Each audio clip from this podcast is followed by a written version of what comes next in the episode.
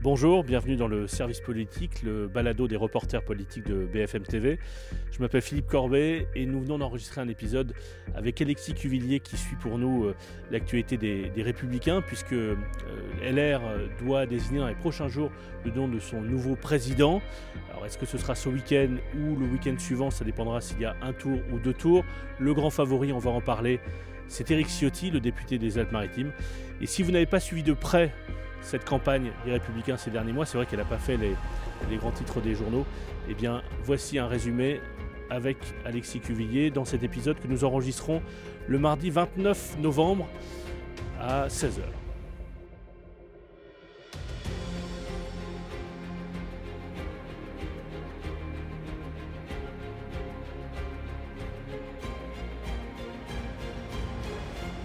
Salut Alexis. Salut Philippe. Est-ce que nous aurons d'ici euh, les prochains jours, d'ici ce week-end, le nom du nouveau président des Républicains? On va le dire, Éric Ciotti est largement favori. Est-ce qu'il peut être désigné dès le premier tour, c'est-à-dire euh, dès dimanche?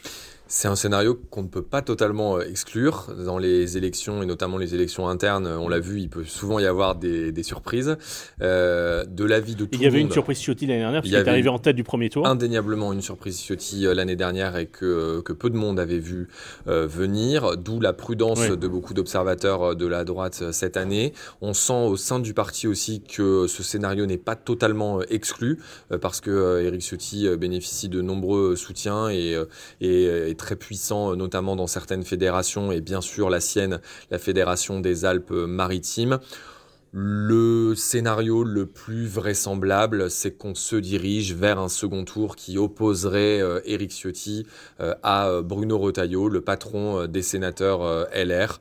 Réponse dimanche soir. Et, et, Aurélien Pradier, qui est le troisième candidat, appellerait ou pourrait en tout cas indiquer que lui préfère, euh, préfère voir Eric Ciotti président du, parti. C'est ce qu'on a entendu et lu euh, par, euh, par endroits.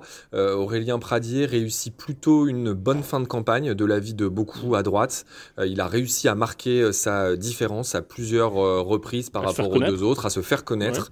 C'est lui qui clairement avait le plus à jouer cette carte-là depuis le début de cette campagne et il l'a fait avec beaucoup de beaucoup d'engagement. Euh, ça a parfois un peu même euh, étonné certains qui pensent que euh, il a pu réussir à, parler, que son message a mhm. pu passer auprès de certaines certaines sections d'adhérents et de et de militants LR dans certaines régions.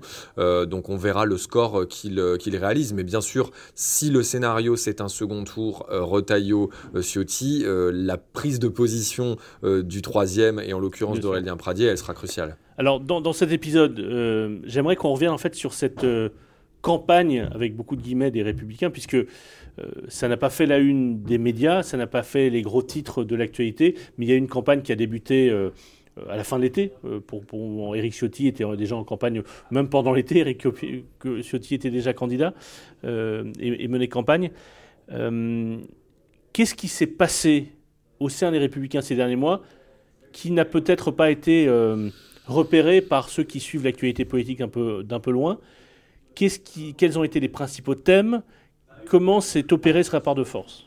En réalité... Je te fais résumer en, quelques instants plusieurs mois de campagne. En réalité, euh, moi je trouve que le moment euh, fort aussi de cette, euh, de cette campagne, c'est pendant l'été, c'est au mois de juillet, c'est quand on apprend que Laurent Vauquier ne sera pas candidat dans cette élection interne, parce que beaucoup pensaient qu'il allait peut-être choisir ce scrutin pour se relancer, pour revenir au devant de la scène comme politique après nationale. 2017, Exactement, comme après 2017. Et en fait, lui a dit, j'ai déjà vécu la direction d'un parti euh, ça s'est pas très bien terminé à l'époque des élections européennes de 2019. Il, avait dû démissionner.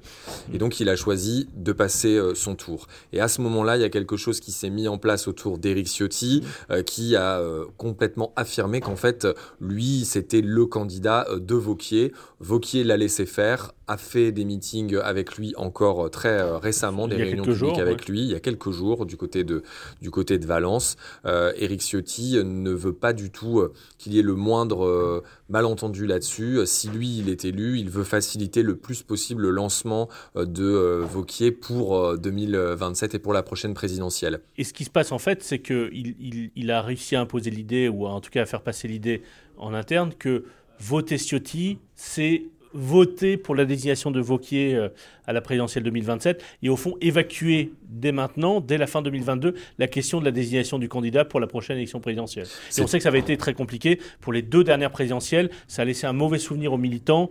La primaire euh, euh, élargie de 2016 avec Juppé, Sarkozy, Fillon notamment, qui a laissé des traces. Et puis l'année dernière, ce congrès qui n'était pas exactement une primaire et qui était limité aux militants, mais avec euh, euh, Bertrand, avec euh, Déjà Pécresse évidemment, qui j'ai oublié, Barnier, j'en ai oublié un autre, non?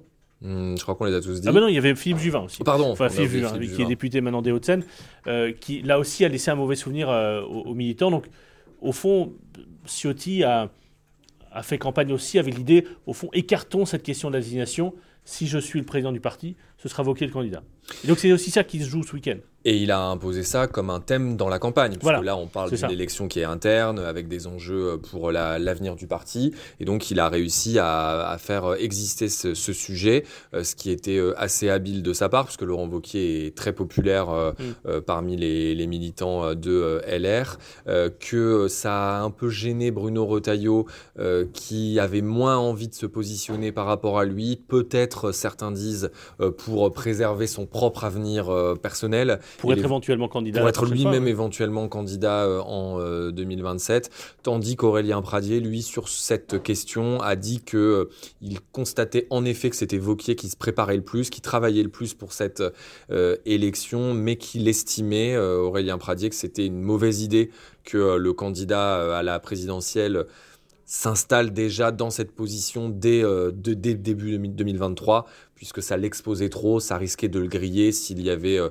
euh, d'aventure euh, de, mauvais, des obstacles sur le chemin. Oui, un des, un des responsables importants de, LR me racontait comment est-ce que Laurent Wauquiez ronge son frein, c'est-à-dire que ça fait plusieurs années qu'il s'est mis je dirais pas en retrait de la politique nationale, mais, en tout cas se tient à distance de la politique nationale. Il n'a pas donné d'interview radio ou télé sur la politique nationale, purement sur la politique nationale, depuis trois ans et demi maintenant. Il donne régulièrement des interviews euh, euh, à la presse écrite, notamment au Figaro, euh, quand je dis régulièrement, quelques fois par an, où il parle de politique nationale. Il donne aussi des interviews, il l'a fait parfois sur BFM TV, mais pour parler de sa région, la région Rhône-Alpes. Mais il évite de participer, de, entre guillemets, de s'user en faisant des émissions politiques, en faisant des matinales. Il veut réserver, entre guillemets, sa parole pour le moment où il va revenir dans l'atmosphère et, laisser entendre qu'il se prépare pour 2027.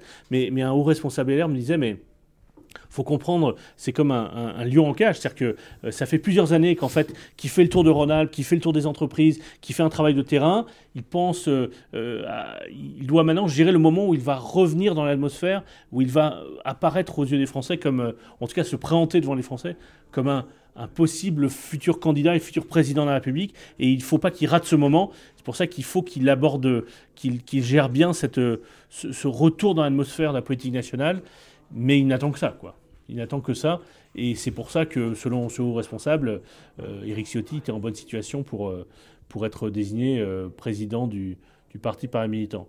Il y a combien de votants, d'ailleurs, ou combien au fond, ce président du parti va être désigné par combien de votants? Quelques dizaines de milliers? Le parti s'était euh, félicité lorsque le corps euh, électoral a été fixé euh, début novembre. Le parti s'était félicité d'avoir réussi à refaire venir environ 40 000 personnes mhm. depuis la dernière présidentielle, 90 000 adhérents qui sont à jour de cotisation, un tout petit peu plus, 91 000 je crois, ce qui est objectivement un chiffre qui est plutôt pas mal vu le panorama et les difficultés des partis politiques à attirer vers eux. Que ce soit le vote à Renaissance, le vote ces écolos, on l'a vu ces derniers jours, où ils étaient finalement que quelques milliers de votants. Euh, le RN non plus n'a pas attiré, euh, enfin, était à moins de votants que ça. Donc, c'est pas déshonorant par rapport aux autres partis. Pas du tout déshonorant, et ça vient toujours donner des arguments euh, pour répondre à cette fameuse l'idée que la droite serait serait morte. Eux sortent chez les Républicains, on sort le résultat moins moins pire entre guillemets que prévu aux dernières législatives, et donc ce chiffre du nombre d'adhérents qui comme tu l'as dit, euh, n'est pas, n'est pas déshonorant. Euh, le parti s'attend à ce que la participation soit autour de 70% au sein de ce corps de 90 000, de 90 000 adhérents Donc on peut estimer peut-être que oui c'est ça 70 000 environ peut-être un peu moins. je suis pas très fort en mathématiques. 70 000 adhérents pourraient aller se prononcer se prononcer ça entre samedi et dimanche. on va partir du principe, ou en tout cas, on va partir de l'hypothèse qu'Éric Ciotti va être désigné président du parti. Alors, ce sera peut-être pas au premier tour ce week-end, mais dans quelques jours plus tard au second tour politiquement, qu'est-ce qu'il représente Eric Ciotti dans le parti, dans l'équilibre du parti, dans l'équipe de la droite? Il a eu une image, ou, certains diraient une caricature, il y a depuis plusieurs années, sur les questions, euh, euh, en tout cas positionnées plutôt à la droite du parti. On l'entendait beaucoup sur les questions d'immigration, de sécurité.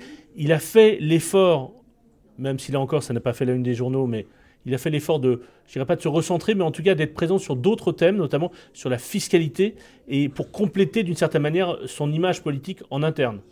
Oui, c'est ça. Euh, il a, euh, certains parlent aussi de, recentrage en fait. Hein. Toi, tu reprends pas le mot, mais certains ont remarqué en effet qu'il avait tenté euh, de se recentrer. D'abord, en fait, en fait, j'utilise pas le mot parce que je suis pas certain qu'il ait renoncé à ses positions sur l'immigration ou la sécurité. non, non, non, pas du tout. Au il contraire, complète ça. Je il continue de les de les affirmer, mais c'est vrai qu'il a, par exemple, géré avec prudence sa réaction au moment de cette polémique, tu sais qui a impliqué ce député du Rassemblement national. Sur le, le qu'il retourne en Afrique, voilà, exactement. un député NUPES. Alors que euh, Bruno Retailleau disait euh, si on parle du bateau, je vois pas le problème. Grosso modo, c'était la position de Bruno Retailleau. Eric Ciotti, lui, a eu une position beaucoup plus mesurée. Il a est-ce qu'il n'a pas fait une erreur à ce moment-là? Enfin, du point de vue de l'élection interne stratégique, est-ce qu'il n'a pas laissé, il s'est pas laissé déborder par Bruno Retailleau?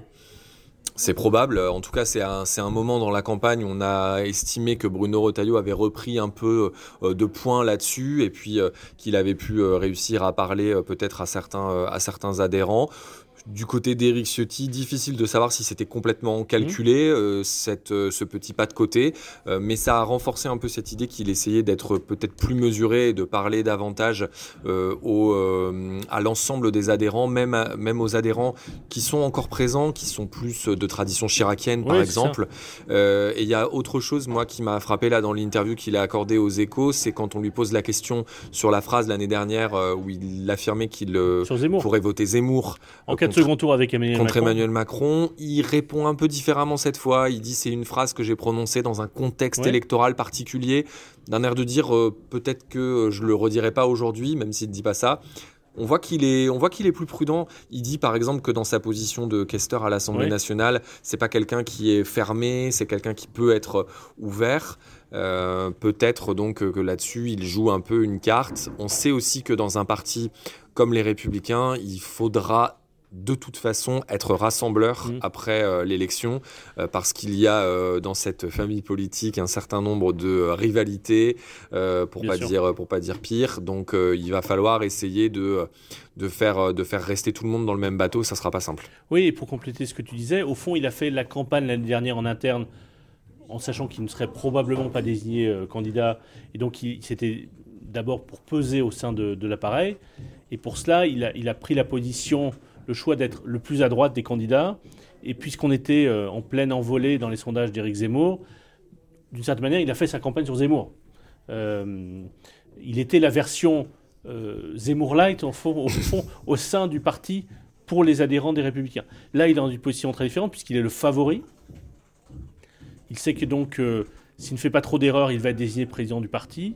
Et, et, donc, il va devoir gérer ce parti. Et le temps qui reste avant la présidentielle, c'est-à-dire 4 ans et demi, et donc, il va devoir aussi euh, engager parfois un rapport de force avec le gouvernement, obtenir euh, euh, telle ou telle avancée ou, enfin voilà, rentrer parfois dans une négociation avec le gouvernement sur, il y a des, des sujets qui arrivent, les retraites, l'immigration, et qu'il ne peut pas être caricaturé uniquement sur des positions qui seraient à la frange du parti. Il veut être un point d'équilibre du parti.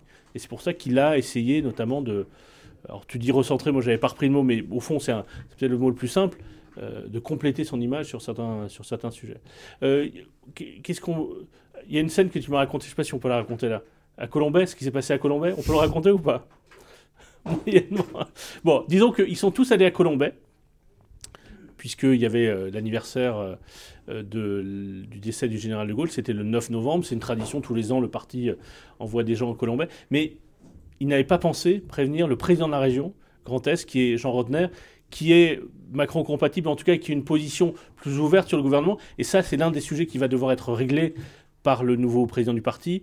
C'est de, aussi de gérer ceux, ils sont peu nombreux, mais ceux dans le parti, et notamment dans le groupe parlementaire, qui veulent être dans une position un peu plus constructive avec le gouvernement. Ils sont quoi Une dizaine au groupe, dans le groupe parlementaire une, 9, Environ. 9-10 euh, Et qui sont potentiellement. Euh, alors si le parti est sur une position trop, trop dure avec le gouvernement, qui pourrait partir du parti. Et il y a un électorat qui existe, qui en partie déjà, euh, qui a déjà voté Macron ou qui pourrait être tenté demain par Edouard Philippe. Il y a aussi cet électorat-là qui compte. Éric Ciotti ne peut pas, euh, d'une certaine manière, il sait qu'une partie de son électorat écoute Emmanuel Macron, écoute la majorité avec une certaine, euh, un certain intérêt, ou en tout cas sur des questions comme les retraites ou les questions économiques, ne sont pas en opposition frontale avec ce que fait le gouvernement. Pendant cette campagne interne, il y a quelques semaines, euh, Jean-Luc Moudin, qui était euh, le dernier maire, les Républicains, euh, d'une des plus grandes agglomérations de France, puisque dans les autres grandes agglomérations, il n'y a plus de maire LR, il a annoncé qu'il partait du, parti. Et là, c'est euh, la représentation de ces euh, personnalités qui, sont, euh, qui ont pu montrer parfois des signes de proximité avec Édouard Philippe. Je pense par exemple dans, cette, dans le cas particulier du maire, du maire de Toulouse. Personnalités qui ne se retrouvent plus dans LR aujourd'hui. Et ça pose un certain nombre de, de, de questions. il va falloir limiter la casse. De l'avis général, le cas d'une élection d'Éric Ciotti ne créerait pas de départ forcément massif, en tout cas pas tout de suite. Et c'est déjà une victoire pour Éric Ciotti? Oui, c'est déjà une victoire. Euh, on remarque aussi que, par exemple, les gens qui partent, toujours cet exemple de Jean-Luc Moudin, ou aussi on peut penser à la présidente de la région euh, euh, Pays de la Loire, Christelle Morancé, sont des gens qui partent mais qui ne vont pas ailleurs pour l'instant, qui attendent un peu de voir ce qui va se passer, comment la droite va se recomposer. Donc, donc voilà, ça sera évidemment un enjeu de limiter, de limiter les départs et les ralliements à Emmanuel, à Emmanuel Macron. Je, je, peux te raconter une discussion que j'ai eue hier avec un ministre important qui vient qui, vient de la droite, qui vient des républicains, et qui pense aussi à, l'avenir, et notamment à 2027, et qui me disait attention à ne, pas caricaturer Eric Ciotti, et à imaginer que Eric Ciotti va euh, garder la place au chaud pour euh, Laurent Vauquier pour 2027. C'est peut-être ce qui va se passer, mais ça n'est pas euh, totalement gravé dans le marbre, et qui n'excluait pas l'hypothèse, ça n'était qu'une hypothèse, mais qui n'excluait pas l'hypothèse que en fonction des circonstances, euh, dans une deuxième partie du quinquennat, si euh, l'espoir d'un rapprochement entre la majorité et LR, esquissé par Nicolas Sarkozy, par Jean-François Copé, allait au bout, eh bien, Éric Ciotti puisse, euh, avoir intérêt à ce moment-là à négocier un accord de gouvernement avec, avec la majorité. Bon, ça n'était qu'une hypothèse, et peut-être que c'est un espoir, euh, et ça n'est qu'un espoir d'une partie de la droite euh, euh, de la Macronie, mais néanmoins, il y, a toujours cette hypothèse qui, est au-dessus, qui est en l'air, c'est est-ce que, à un moment donné, d'ici 2027, il peut y avoir, je dirais pas un rapprochement LR, Renaissance, Modem, Horizon, mais on l'a vu sur certains textes, ou sur la plupart des textes. Au fond, la majorité est ouverte aux suggestions avancées par LR. il y a deux textes importants qui arrivent à l'Assemblée en janvier, enfin à l'Assemblée et au Sénat, les retraites et l'immigration. Et ces deux textes ne pourront passer qu'avec les voix LR. Et donc, d'une certaine manière, il y a, je dirais pas une cohabitation ou une, une colocation mais il y a un travail de fait qui existe au quotidien, un dialogue au quotidien entre la majorité et LR. Et ça compte aussi dans ce qui va se passer au parti. Alors aujourd'hui, on n'est pas du tout dans l'hypothèse que tu, que tu évoquais. En tout cas, Eric Ciotti, lui, ne, ne, parle pas du tout de ça. Et on sent évidemment pour l'intérêt des Républicains qu'il faut garder une, une frontière assez nette par rapport à la Macronie. Euh, il ne faut pas oublier qu'Eric Ciotti euh, est visiblement, euh, de l'avis de beaucoup de sarkozystes, le candidat qui a la préférence du clan sarkozyste clan sarkozyste euh, où Nicolas Sarkozy a lui dit qu'il croyait beaucoup à cet accord de gouvernement, qu'il continue euh, de avec des ministres LR au gouvernement, avec des ministres LR euh, au gouvernement. Donc ça, en effet, c'est quelque chose qu'il faut avoir en tête. Éric Ciotti, quand on lui pose la question de la de son soutien à la réforme des retraites qui sera proposée par le gouvernement, il reste prudent, il dit qu'il ne connaît pas encore le texte, mais évidemment, il n'est pas opposé sur le principe. c'est la défense d'un âge éventuellement mm. de départ à la retraite qui soit plus élevé qu'aujourd'hui, donc une proposition qui est reprise à, la droite. Éric Ciotti, lui, dit qu'il va falloir peut-être introduire certaines modalités pour prendre en compte certaines, certains choix de vie, certaines durées de carrière longue, par exemple. Mais on voit que là-dessus, évidemment, il pourra y avoir des, ponts euh, qui, seront, euh, qui seront dressés euh, par rapport aux républicains, entre les républicains et la majorité. Et, pendant que les députés discuteront des retraites, les sénateurs au même moment discuteront de l'immigration.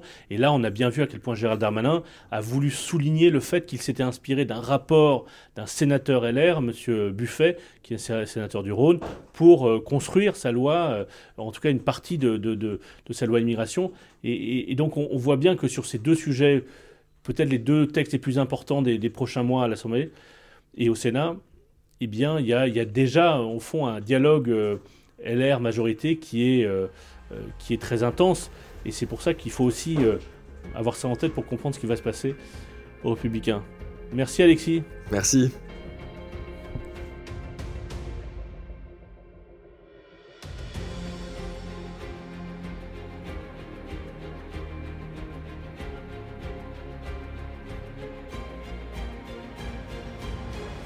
Merci d'avoir suivi cet épisode. On, se retrouve dans les prochains jours.